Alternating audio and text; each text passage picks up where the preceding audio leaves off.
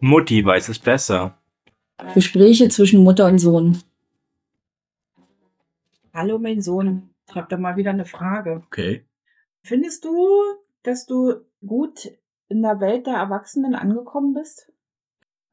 Äh, klingt schon mal. gut. Manchmal in der Welt der Erwachsenen Naja, ist es eine andere Welt Ja, als die Welt der Kinder. Ja.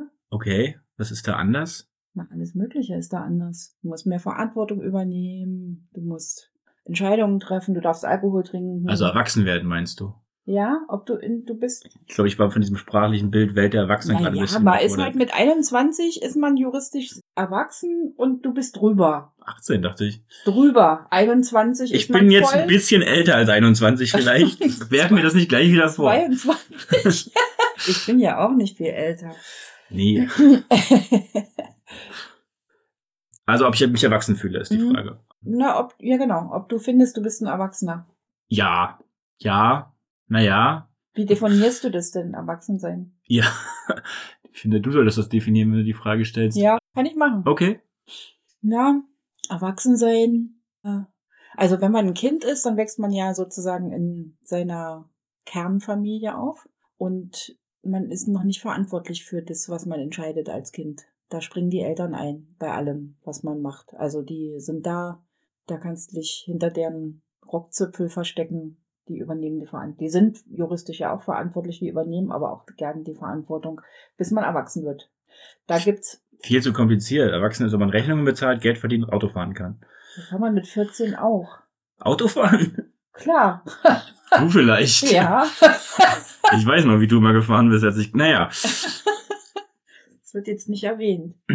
Aber tatsächlich ist es so, dass wir früher immer gesagt haben, oh, der fährt jetzt Auto, der ist schon ganz schön erwachsen. Oh, ich muss jetzt Rechnungen zahlen. Jetzt bin ich irgendwie endlich erwachsen. Aber das ist wirklich, glaube ich, irgendwie immer so eine, so eine, so eine, so ein pers perspektivisches Ding irgendwie, dass man, also als, wenn ich mich erinnere irgendwie als Stöpsel, als Kind, da waren für mich die äl älteren Kinder schon irgendwie erwachsen.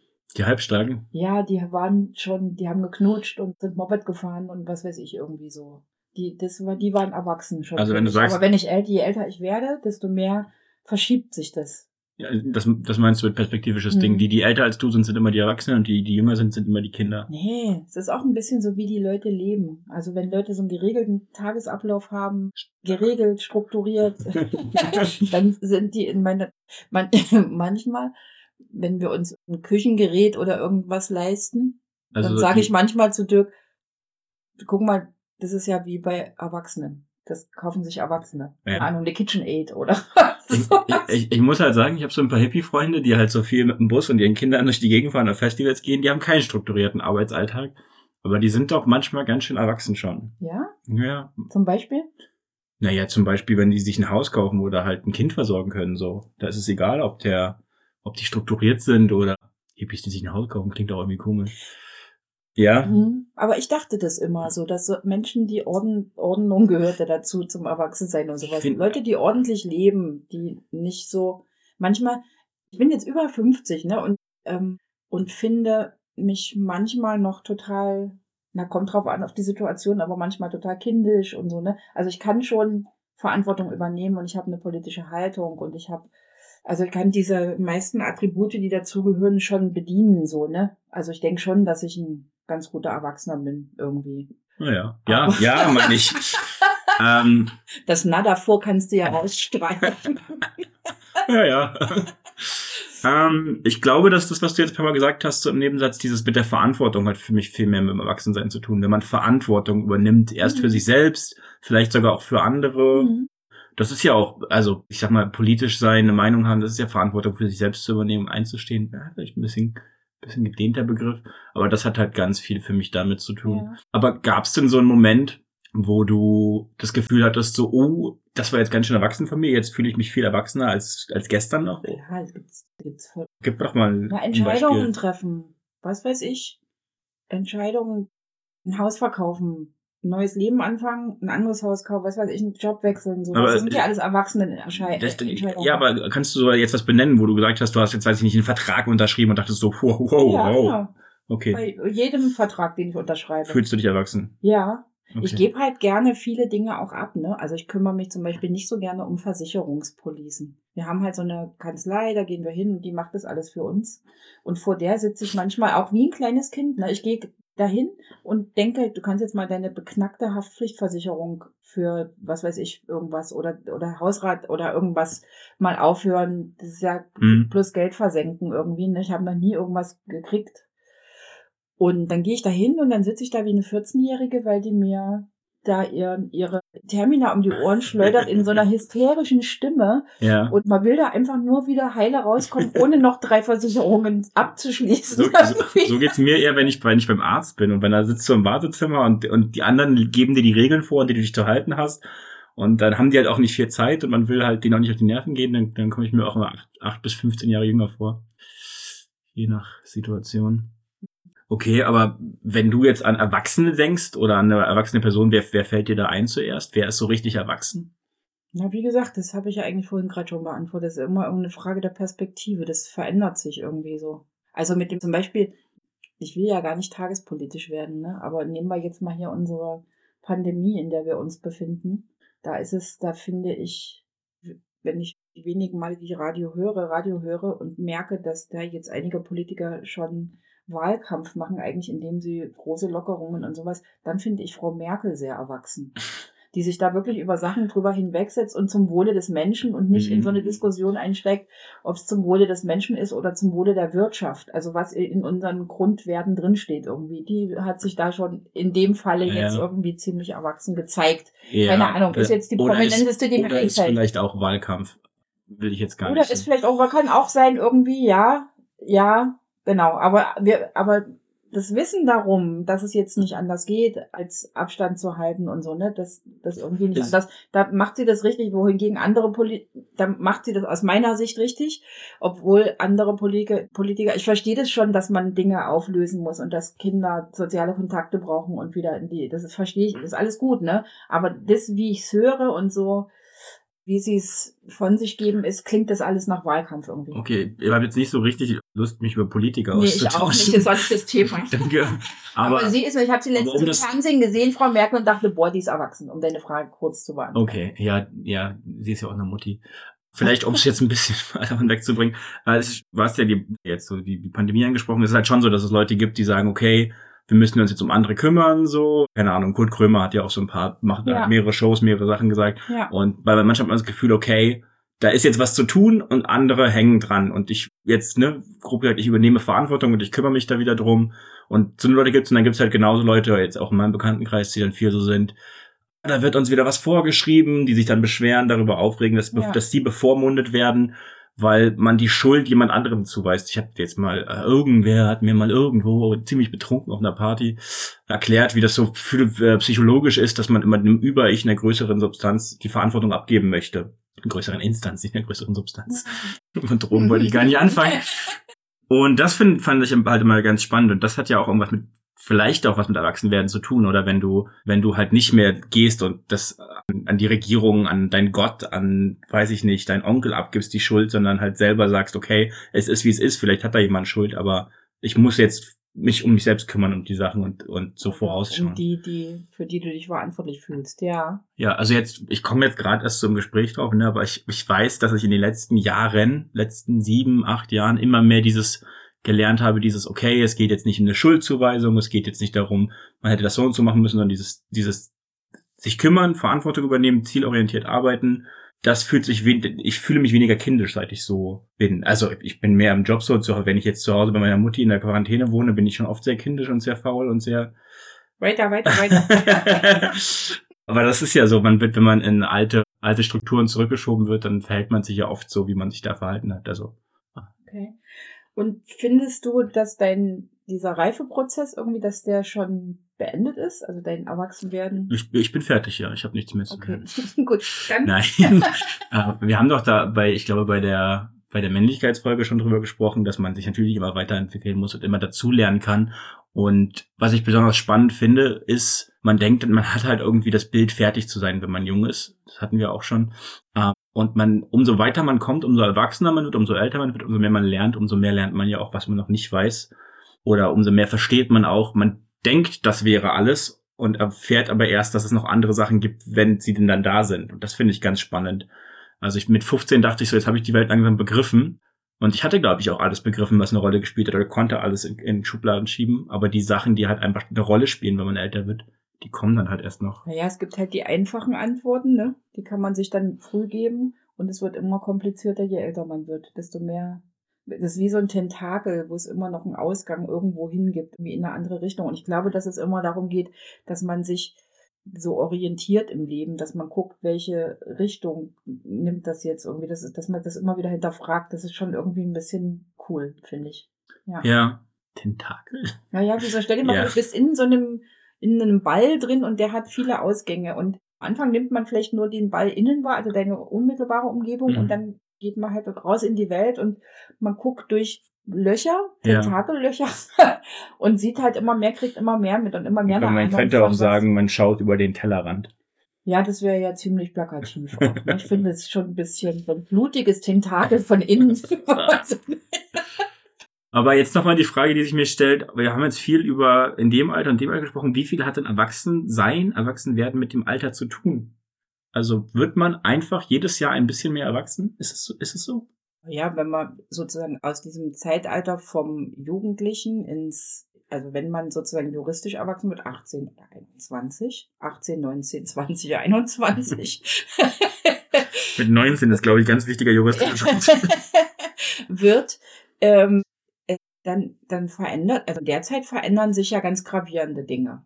Du kriegst Alkohol im Laden, du kannst heiraten, du kannst. Vom, vom Dorf, ich habe auch vorher schon Alkohol bekommen. Ja. Ja, alles klar, aber du darfst es, ohne dass du auf den Kopf kriegst. Ja, das stimmt. So, so Dinge, die, die ändern sich auf jeden Du kannst wählen gehen. Also du mhm. wirst politisch ernst genommen und so, ne? Mhm. Ernst hergenommen.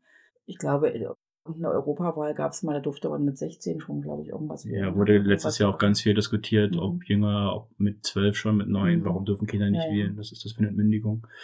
Ja. Ja, das ist so und das sind jetzt die äußeren Faktoren, die halt einen dazu, dazu bringen, erwachsener werden zu können ja. oder zu müssen. Okay. Und wie gesagt, und das ist wie bei dir auch, irgendwie je älter ich werde, desto je mehr ich mitkriege, je mehr ich selber versuche, meinen Horizont zu erweitern, desto erwachsener fühle ich mich manchmal. Also ich, je bessere Entscheidungen ich treffen kann, weil ich genug Informationen mir holen konnte, desto mhm. erwachsener fühle ich mich. So ist es, glaube ich. Ja. Also nicht mehr so instinktiv zu sein wie in der Jugend so, sondern irgendwie zu überlegen, bevor man irgendwas macht, nochmal nachzudenken. Nochmal mit, nochmal. Und du hast vor, damit anzufangen irgendwann. Ich, ich versuche, ich arbeite daran. ah, mal besser zu werden. Ich kann dich gerne immer mal darauf hinweisen. Brauchst du nicht, hm. macht mein Mann schon. hast du das Gefühl, mit fortschreitendem Alter, dass es irgendwann mal passiert ist, dass du dich weniger erwachsen als im Vorjahr gefühlt hast? Also, dass es auch, dass es nicht nur eine Richtung ist, sondern dass es auch in die andere Richtung gehen kann? Gibt es Leute, die werden wieder kind, kind, kindischer, kindlicher? im Alter? Das weiß ich nicht. Ja, das sagt man immer so, ne? Ich glaube, dann die Leute über 100 vielleicht. Ja.